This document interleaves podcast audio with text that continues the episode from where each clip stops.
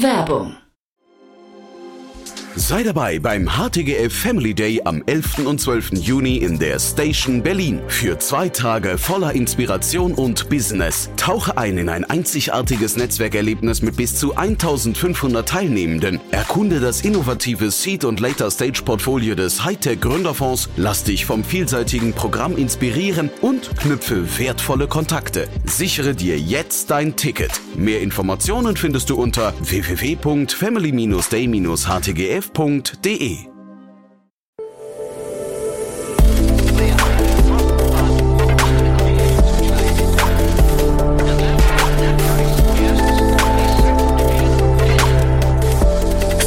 Insider Daily. Interview.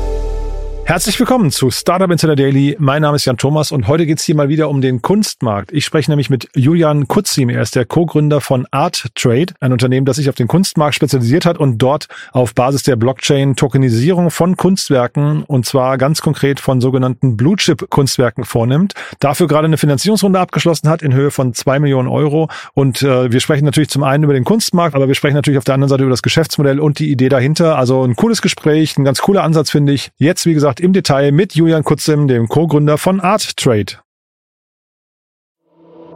Startup Insider Daily. Interview. Ich freue mich sehr, Julian Kutzim ist hier, Co-Founder von Art Trade. Hi Julian. Hi Jan, freut mich, dass ich da sein darf. Ja, es gibt so Namen, so Unternehmensnamen, die verraten eigentlich schon, worum es geht. Ne? Ist bei euch auch so. Absolut. Äh, Im Wort steckt alles drin, was man wissen muss. Art, Trade, wie der Kunsthandel, nur eben auf eine etwas ungewöhnliche Art und Weise. Äh, nicht der klassische physische Offline-Kunsthandel, sondern ähm, eben online und anteilig. Aber ich denke, da werden wir jetzt gleich noch ein bisschen tiefer darauf eingehen, wie genau das funktioniert. Ja, genau. Äh, auf jeden Fall. Das ist ja genau der spannende Bereich bei euch. Ich bin sehr gespannt, wie ihr das macht. Erzähl doch mal, das ist quasi Tokenisierung, ne? Hat ja Larry Fink von BlackRock auch mal gesagt, ist so das der, der heißeste Scheiß gerade der nächsten Zeit, ne? Ja, absolut. Also wir nutzen die Blockchain-Technologie und sind ähm, ein Anwendungsfall, äh, bei dem es um wirklich physische, reale Werte geht. Äh, bei uns geht es um das Thema Kunst. Die Mission von Artrade ist es eben, den Kunstmarkt und Kunst als Anlageklasse für alle Menschen zugänglich zu machen. Und zwar nicht irgendwelche Kunst, sondern Blue-Chip-Kunst. Also physische Kunstwerke der renommiertesten Künstlerinnen und Künstler der Welt, der Top 100. Und die sind eben nicht nur ähm, ein wichtiges Kulturgut, was man beispielsweise aus musealen Ausstellungen kennt, sondern eben auch eine attraktive Anlageklasse. Wir sehen in dem Segment eine historische Jahresrendite von knapp neun Prozent. Ja, der Markt hat sich in der Vergangenheit immer wieder als sehr krisenresistent erwiesen. Gibt es verschiedene Gründe für. Ähm, unter anderem ist es ja ein währungsunabhängiges Gut, was auch in Zeiten höherer Inflation eben attraktiv performt performt. Ähm, und der Kunstmarkt korreliert kaum mit Aktien. Das bedeutet, ähm, es gibt äh, eine hohe Unabhängigkeit zwischen diesen Anlageklassen. Damit kann man sich eben eine gewisse Stabilität und Sicherheit ins Portfolio holen. Und genau deswegen empfehlen 85 Prozent der Vermögensverwalter eben auch Kunst als Portfolio-Beimischung. Bisher war dieser Markt aber eben nur für extrem wohlhabende Menschen zugänglich, allein schon aufgrund der hohen Kaufpreise. Also Werke in dem Segment liegen im sechs-, siebenstelligen Bereich sehr, sehr schnell, teilweise auch darüber. Und die wenigsten Menschen haben eben das Geld, um sich diese Kunstwerke leisten zu können. Und wir nutzen die Blockchain-Technologie, um Kunstwerke eben zu fraktionalisieren. Das bedeutet, wir geben ein digitales Wertpapier zu diesen Kunstwerken jeweils aus. Und in dieses Wertpapier kann man bereits ab 1000 Euro investieren, so mittelbar in das Kunstwerk investieren und an der Wertentwicklung dieses Kunstwerkes dann partizipieren das sozusagen als Portfolio-Beimischung ähm, mit aufnehmen. Und R-Trade kümmert sich als sozusagen Full-Service-Dienstleister um alles, also vom Sourcing, dem, der Auswahl der Kunstwerke, ähm, über die Versicherung, die Verwahrung, das Management der Kunstwerke bis hin zum Abverkauf nach Ende der Halteperiode. Ähm, und dann werden die äh, Gewinne, die dann erzielt werden, anteilig an die Anlegerinnen und Anleger ausgeschüttet. Und ähm, vielleicht noch ein wichtiger Punkt, das war von Anfang an schon immer ein wesentliches Element, das Kulturgut bleibt bei uns erhalten. Also die Werke werden ähm, als Leihgaben in Ausstellungen gebracht. Wir ähm, veranstalten regelmäßig eigene Ausstellungen, sodass die Kunst auch weiterhin der Öffentlichkeit zugänglich ist und nicht verschwindet. Das ist ja leider, leider das Schicksal von sehr, sehr vielen Kunstwerken, die im Privatbesitz sind, die dann in Zollfreilegern liegen, weggesperrt sozusagen für die Öffentlichkeit nicht mehr zugänglich sind. Das ähm, handhaben wir bei Artrade eben anders und so lässt sich Kulturgut und Kapitalanlage auch ganz gut miteinander verbinden. Aber bei euch geht es um die Kapitalanlage, höre ich richtig raus, weil so, so ein ähm, Bruchteil eines, eines Picassos oder so, das hängt man sich ja nicht an die Wand. Ne? Das, das heißt, ähm, da kann ich dann ins Museum gehen, kann mich freuen, dass der mir zum Teil gehört, aber eigentlich geht es bei euch um die Rendite. Genau, das ist ähm, absolut richtig. In erster Linie ist es eine Kapitalanlage. Es geht darum, die Kunst als Anlageklasse eben mit ins Portfolio aufnehmen zu können. Ähm, die Kunstwerke bleiben aber sozusagen der Öffentlichkeit zugänglich. Klar, man kann sie sich nicht zu Hause hinhängen, ja, das geht allein schon deswegen nicht, weil ja mehrere Menschen Menschen eben daran dann äh, investieren, investiert sind und daran partizipieren. Aber ähm, man kann sich deswegen zwar nicht alleine zu Hause daran erfreuen, aber eben alle anderen Menschen und man selber eben auch. Ich hatte mal so vor, ich glaube, zwei Jahren ungefähr Jan Karnat hier im äh, Podcast von Timeless. Das klingt ein bisschen ähnlich, ne? Ähm, die haben, glaube ich, einen breiteren Ansatz. Wenn ich mich richtig erinnere, war es da auch Uhren und, und äh, Oldtimer und solche Geschichten. Aber sag mal, dieses Tokenisierung, damit seid ihr auch jetzt nicht alleine, ne? Das, das, das Modell gibt schon und etabliert sich gerade, ne? Genau, das Modell etabliert sich. Das ist äh, gibt es bei verschiedenen ähm, äh, Unternehmen am Markt, die das eben einsetzen und die äh, Möglichkeiten dieser Technologie auch für sich erkannt haben. Wir sind das äh, einzige ähm, Fintech in Deutschland mit vertikalem Fokus auf Kunst. Also bei uns gibt es keine anderen Anlageklassen. Wir machen nur Kunst und aktuell auch nur das Top-Segment, Blue Chip Art, also die arbeitende Top 100 Künstlerinnen und Künstler und ähm, haben uns auch sehr bewusst da, dazu entschieden, keine weiteren Assetklassen mit aufzunehmen, wie es andere äh, Mitbewerber machen. Denn äh, der Kunstmarkt ist komplex genug und ähm, am Ende des Tages geht es darum, dass man eben tiefgehendes Know-how äh, mitbringt, ja, und äh, das in den Auswahlprozess mit einfließen lässt. Und dann hat man auch eine Chance dazu, wirklich die, ähm, die aktuellen und die besten Assets am Ende des Tages ähm, auszuwählen und auch eine hohe Performance für seine Anlegerinnen und Anleger zu erzielen. Und ähm, genau, deswegen sind wir sehr, sehr spitz auf einen Markt fokussiert.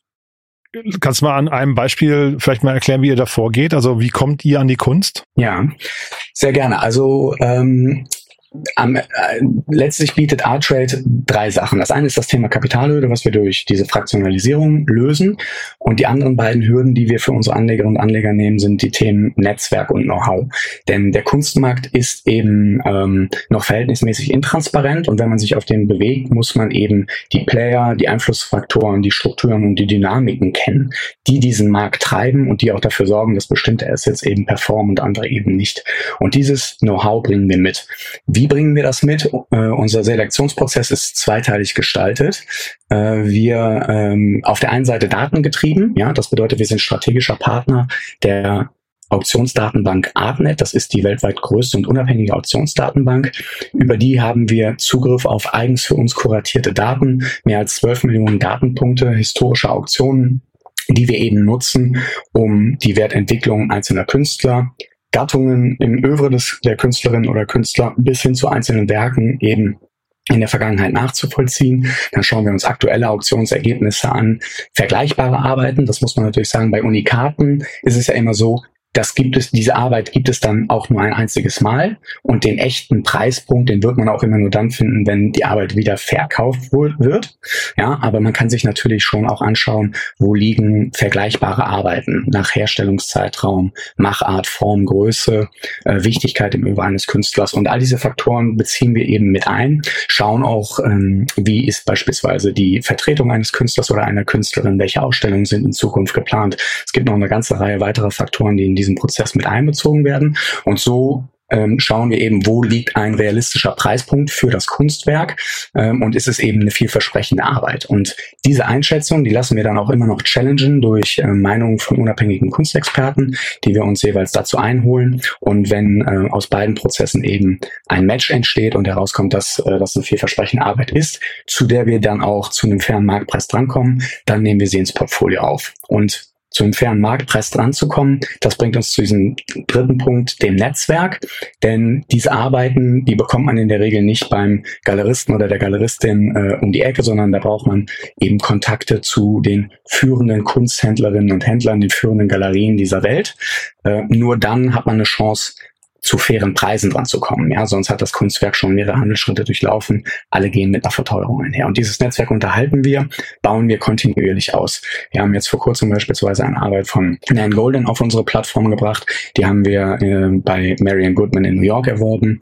Äh, und äh, aktuell gibt es auf dem europäischen Markt kaum Arbeiten von Nan Golden. Und ähm, ja, das ist mal ein Beispiel für unser Netzwerk im Sourcing, was wir an den Tag legen.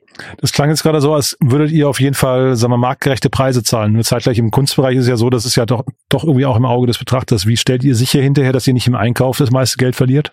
Ähm, so wie du sagst, also am Ende des Tages liegt der auch, auch bei uns natürlich der Gewinn im Einkauf, indem wir die Preise eben challengen, ja, indem wir ähm, schauen, wo liegen Vergleichs, äh, Vergleichs, vergleichbare Preise für vergleichbare Arbeiten und nur dann eben kaufen, wenn wir der Überzeugung sind, dass der Preis auch fair ist, also zum Marktwert oder leicht drunter.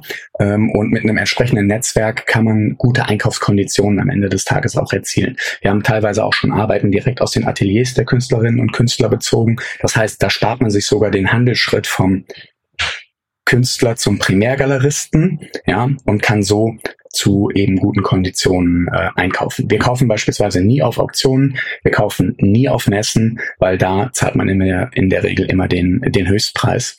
Und ja, das ist eben unser Ansatz im Sourcing. Wie viel würdest du sagen, ist bei euch dann hinterher Tech und Digital äh, Startup? Ähm, weil das klingt ja jetzt da, also Netzwerk aufbauen, irgendwie Pre Preise schätzen, verhandeln und so weiter und so fort. Das klingt ja alles relativ manuell, ne? Das klingt, klingt nach nach irgendwie starken Gründern, die dann eben äh, persönlich aktiv werden müssen. Wie viel davon ist Tech? Ja, die Tech-Komponente spielt eine sehr wichtige Rolle, definitiv. Ähm, aber die Blockchain ist für uns Mittel zum Zweck. Mhm. Also ich würde uns nicht als sozusagen Blockchain-Startup bezeichnen oder als sozusagen Frontrunner in der ähm, Blockchain-Technologie. Wir haben nur erkannt, dass es eben ein guter Anwendungsfall für diese Technologie ist. Und ich glaube, von diesen Anwendungsfällen werden wir mehr und mehr sehen. Ja, nach einem Hype rund um die Themen NFT etc. werden wir aber auch immer mehr Real-Life-Use-Cases sehen. Und Artrade ist einer ähm, der, ja, glaube ich, ersten ähm, und auch stabilsten oder ja stabilen äh, Real-Life-Use-Cases, weil wir eben einen etablierten Markt mit einer etablierten Anlageklasse einfach durch diese Technologie öffnen. Wir haben keinen neuen Markt erfunden. Ja, wir haben einen Markt zugänglich gemacht, der bisher eben äh, nur für sehr, sehr wohlhabende Menschen zugänglich war. Und ich glaube, von diesen Fällen werden wir immer mehr sehen. Und insofern, genau, das ist vielleicht so meine Einschätzung, wie tech wir sind. Lauft ihr nicht Gefahr, dass es hinterher dann irgendwie vielleicht auch nur ein Feature wird für ähm, etablierte Player?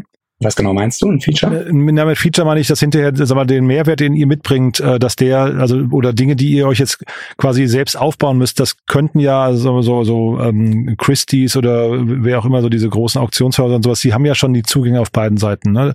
Wenn die jetzt hingehen würden und sagen, wir äh, wir tokenisieren jetzt einfach einen Teil unserer Kunstwerke, statt sie zu verkaufen, ähm, dann wäre das doch für die eigentlich nur ein Feature. Deswegen frage ich. Ja, spannende, spannender Punkt sicherlich. Ähm, ich glaube, dass sie, dass äh, diese Player einfach eine völlig andere Ausrichtung haben. Ja, also äh, gerade die großen Auktionshäuser bedienen am Ende des Tages äh, Kunstsammler, bedienen ähm, dadurch auch eine etwas andere Klientel. Ja, also wir sind ja nicht, unsere Zielgruppe ist nicht der klassische Kunstsammler oder die Kunstsammlerin, die eine, die eine eigene Sammlung, ein eigenes Portfolio aufbauen, vielleicht auch da einen sehr speziellen Fokus haben, sondern bei uns geht es um das Thema Geldanlage und deswegen glaube ich, konkurrieren wir da gar nicht groß miteinander. Die Finanzierungsrunde magst du mal durchführen und vielleicht auch damit verbunden, ihr habt ja auch ein Board, äh, klingt ja auch spannend. Ja, sehr gerne. Also ähm, genau, wir haben jetzt Ende Juli unsere zweite größere Finanzierungsrunde geclosed. Das war für uns äh, besonders erfreulich, dass wir in dem aktuellen Marktumfeld eben eine ähm, signifikante Runde zustande kommen, äh, zustande bringen konnten. Wir haben jetzt über zwei Runden insgesamt zwei Millionen Euro geraced, ungefähr hälftig davon auf zwei Runden, äh, auf beide Runden eben aufgeteilt. Und ja, das war für uns ein starker, starkes Signal und auch ein starker Beweis, dass unser Ansatz äh, der richtige ist. Wir setzen eben auf Qualität wir setzen auf nachhaltiges Wachstum und vor allen Dingen auf diesen Fokus auf eine Assetklasse, ja. Wie, wie ich gesagt habe, wir sind das einzige Vertical in Deutschland mit dem Fokus auf Kunst und ähm, die Runde sehen wir als eine Bestätigung, denn aktuell ist es tatsächlich so, man hört ja leider Gottes nicht von besonders vielen erfolgreich abgeschlossenen Finanzierungsrunden in dieser Zeit. Und ähm, ja, uns ist das gelungen, zum Teil mit Bestandsinvestoren, zum anderen Teil aber auch mit, ähm, mit Neuinvestoren, die wir, die wir reingeholt haben. Und wir sind jetzt für äh, gut die nächsten nächsten zwölf Monate äh, durchfinanziert, können weiter an unserem Produkt bauen, haben eine Menge in der Planung und ähm, genau, vielleicht noch sozusagen zum Advisory Board, was wir kurz, ähm, kurz vorher auch announced haben. Auf diesem Weg haben wir eben Unterstützung von einer Reihe von sehr hochkarätigen Menschen äh, aus der Branche eben an unserer Seite. Darunter ist unter anderem Dr. Uli Spankowski, ähm, CDO der Börse Stuttgart Group und äh, Gründer der Crypto Trading App Bison. Wir haben mit Marc Bügers einen äh, Managing Partner aus einer großen Vermögensverwaltung an unserer Seite. Wir haben Friedhelm Schmidt mit in unserem Advisory Board. Er ist Co-Founder und Co-CEO von der Finzeit, die ja Technologieanbieter im Bereich Banken sind. Wir haben den Ingo Hillen an unserer Seite, CEO der Sino AG und Early Investor bei Trade Republic. Wir haben den Frank Neidig an unserer Seite, Fundmanager von Liquid Alternatives bei Lampe Asset Management.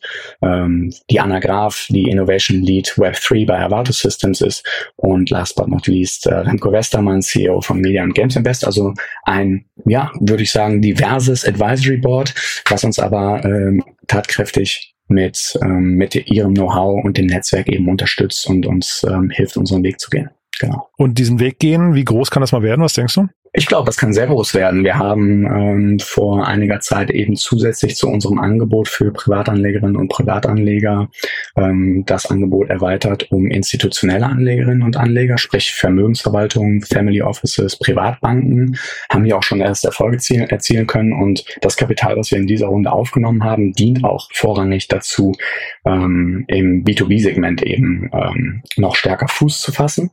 Und äh, das Interesse an der Stelle, was wir was wir ähm, da erleben und uns, was uns sowohl von den institutionellen Anlegern als auch wiederum deren Kunden zurückgespiegelt wird, das ist extrem groß, weil ähm, die Finanzindustrie in dem Bereich eigentlich noch keine Möglichkeit wirklich hat, ihren Kundinnen und Kunden Zugang zu der Anlageklasse Kunst äh, zu bieten. Ja, und gerade in Zeiten, in denen Alternative Assets immer relevanter werden, spielt Kunst einfach als eine der etabliertesten alternativen Anlageklassen da eine sehr große Rolle. Und ja, also ich denke, dass da äh, kaum Limits gesetzt sind. Das kann sehr, sehr mhm. groß werden. Wir sehen es ja auch ähm, beispielsweise in Amerika. Also Masterworks ähm, ist da schon sehr lange erfolgreich. Die haben jetzt nicht diesen institutionellen Ansatz, aber die sind ähm, allein mit ihrem Angebot für Privatanlegerinnen und Privatanleger. Sehr, sehr groß geworden, ähm, sind seit 2017 äh, eben am Markt, 2018, wenn ich es richtig im Kopf habe, und ähm, betreiben das eben bereits sehr erfolgreich, aber eben mit Fokus auf dem amerikanischen Markt. Sag doch einmal noch mal kurz, an welchen Stellen ihr überhaupt äh, Geld verdient? Äh, beim Einkauf schon ähm, oder nur beim Verkauf oder wie macht ihr das? Ja, also der Hauptincome-Stream von, von Artrade ist die Gewinnbeteiligung am Ende der Laufzeit. Ja, also wir bekommen zehn Prozent vom erzielten Gewinn. Also wenn ein Kunstwerk 100.000 Euro äh, Emissionsvolumen hatte und für 150 verkauft würde, wird, wird am Ende der Laufzeit, Halteperiode fünf Jahre im Schnitt, dann bekommen bekommen wir von diesen 50.000 Euro Gewinn 10 Prozent, also 5.000 Euro und der Rest wird ausgeschüttet. Außerdem erheben wir bei Emissionen äh, einen Ausgabeaufschlag von zwei Prozent, mit dem wir eben die äh, mit der Emission verbundenen Kosten letztlich decken. Und ansonsten gibt es bei uns keine laufenden Kosten im regulären Produkt, also bei den Einzelassets. Ja, in dem Emissionsvolumen sind die Versicherungs-, Verwahrungskosten etc. für die Laufzeit ähm, eben enthalten. Und so sorgen wir dafür, dass äh, wir ein gewisses Alignment of Interest erzielen. Also wir sind incentiviert, zu möglichst besten Konditionen einzukaufen und am Ende des Tages auch zu best, besten Konditionen wieder zu verkaufen, weil dann der Gewinn für die Anlegerinnen und Anleger steigt und damit auch unser Carry.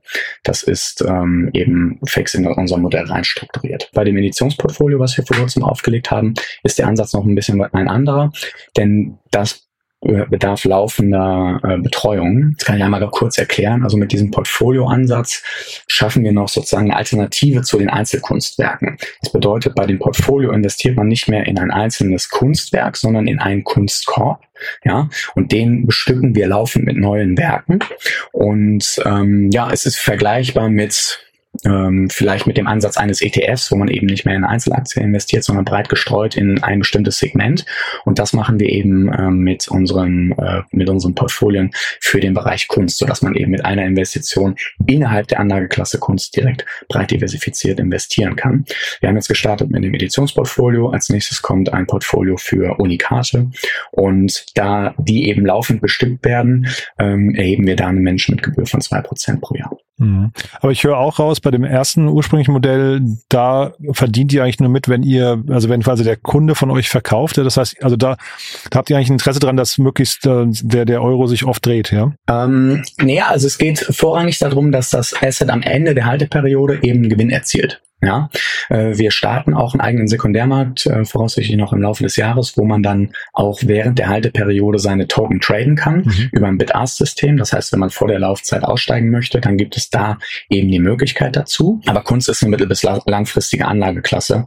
Und wenn mich jemand fragt, dann äh, würde ich auch empfehlen, grundsätzlich den Kunstwerken die Zeit zu geben und bis zum Ende der Laufzeit drin zu bleiben. Mhm. Wenn der Sekundärmarkt kommt, dann wird das sicherlich noch einen Income-Stream äh, zusätzlich bringen. Aber unser Ziel ist nicht, dass die Kunst hochfrequentiert unbedingt getradet wird, sondern Kunst als mittel- bis langfristige Anlageklasse eben auch äh, entsprechend lange im Portfolio zu halten. Ich frage mich nur, oder ich frage deswegen, muss man sich Sorgen um eure Liquidität dann machen? Weil ich meine, ihr habt ja dann quasi, je länger jemand hält, umso weniger Liquidität habt ihr ja eigentlich, ne? Ähm, ja, das ist ja von Anfang an eingepreist, dass die Kunstwerke eben eine gewisse Laufzeit haben. Mit den Portfolien werden wir dann ja auch eben ähm, oder bekommen wir ja auch unterjährig äh, oder von Jahr zu Jahr letztlich Liquidität. Wie gesagt, diese zwei Prozent mhm. Managementgebühr. Mhm. Ja, und das, was wir an Kosten für die Laufzeit eben haben, das ist im Emissionsvolumen am Anfang eben eingepreist. Deswegen äh, haben wir kein Liquiditätsproblem.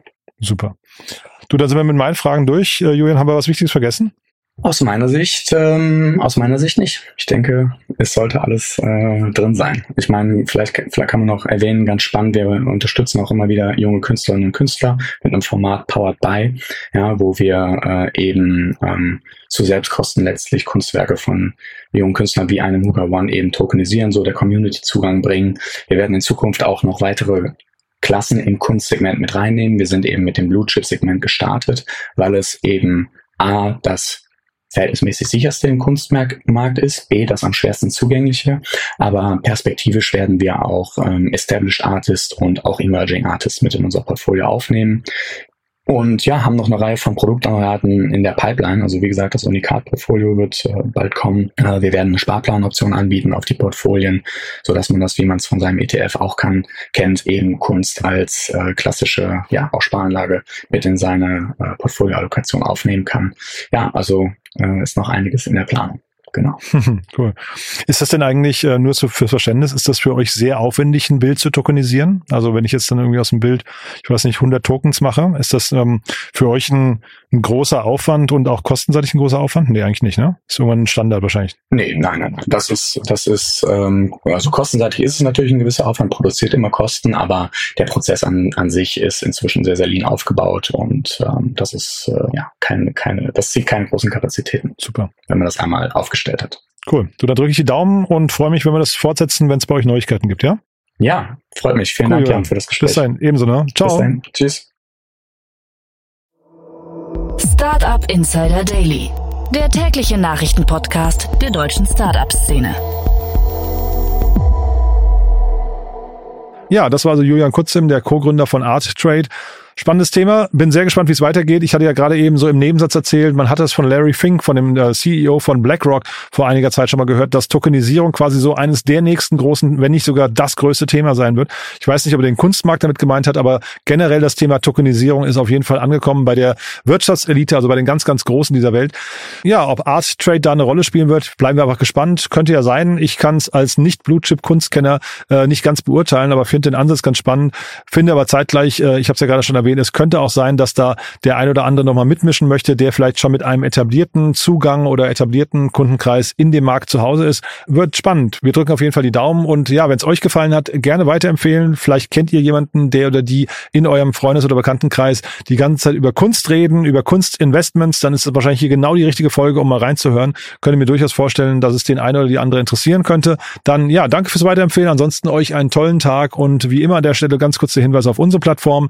Wenn ihr Lust habt, wenn euch die Startup-Szene interessiert, dann schaut euch mal www.startupinsider.de an. Dort bauen wir ja das größte Verzeichnis der deutschen Startup-Szene auf. Alles noch untokenisiert, aber nichtsdestotrotz, glaube ich, nicht minder spannend. Ganz, ganz viele Startup-Profile mit den jeweiligen Gründerteams, dem Management, ihren Investoren, ganz viele Podcasts, dazu Nachrichten ohne Ende und ein großes Jobboard und seit kurzem auch ein Eventkalender. Also ich glaube, es ist ganz großartig. Schaut euch die Plattform mal an und vielleicht gebt uns dazu Feedback oder vielleicht kennt ihr auch da jemanden, an den oder die ihr das weiterempfehlen könntet. Ja, das war's jetzt wirklich. Euch einen tollen Tag. Danke fürs Zuhören und vielleicht bis nachher oder ansonsten hoffentlich bis morgen. Ciao, ciao.